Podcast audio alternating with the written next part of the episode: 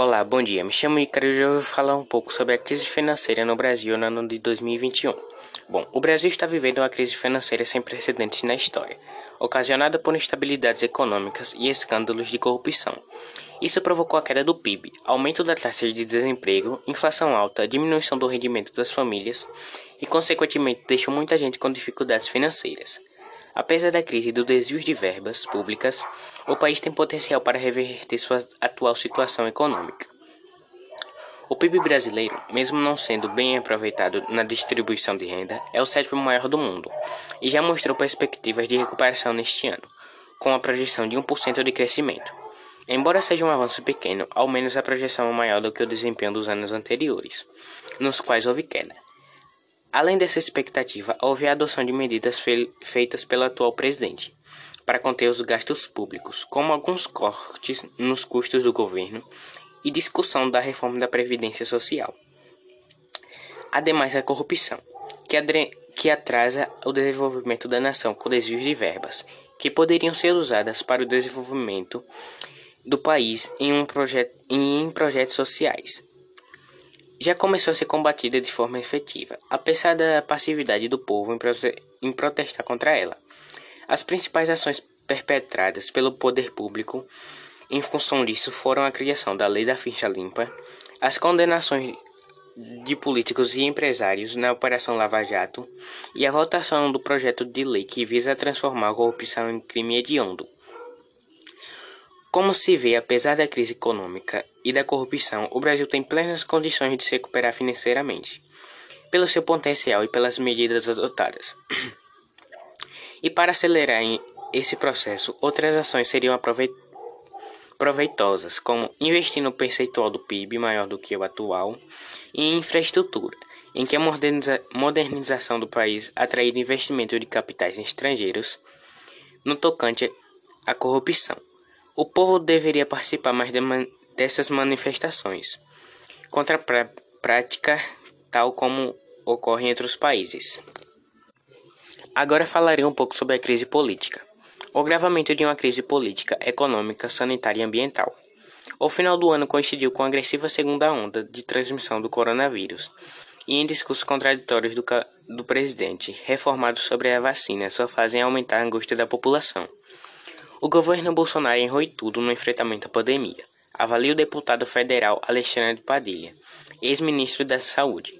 Não tomou nenhuma atitude para o fortalecimento do SUS, desprezou o papel da atenção primária em saúde, não garantiu pro proteção aos trabalhadores, nenhum programa de testagem, e desprezou a vida o tempo todo. Os poucos acertos do ministro da Saúde, Eduardo Pazuello, foram negados ou desautorizados por Bolsonaro em menos de 24 horas. Completa. Se o governo Bolsonaro aprendeu algo com a pandemia, não colocou em prática. O ano de 2019, o primeiro sob Bolsonaro, foi também o primeiro do século em que o Brasil não cumpriu a meta de vacinação em crianças.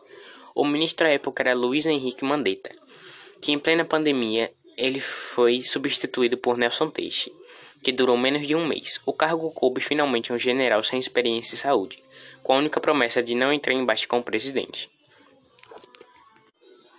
Crise sanitária. O Brasil enfrenta o maior colapso sanitário hospitalar da história do país. Segundo informações do Boletim Extraordinário do Observatório Covid-19 Fiocruz, divulgado no último dia 16 de março de 2021, no momento mais crítico de, desde o início da pandemia. 24 estados e o Distrito Federal apresentam taxas de ocupação de leitos de UTIs iguais ou superiores a 80%.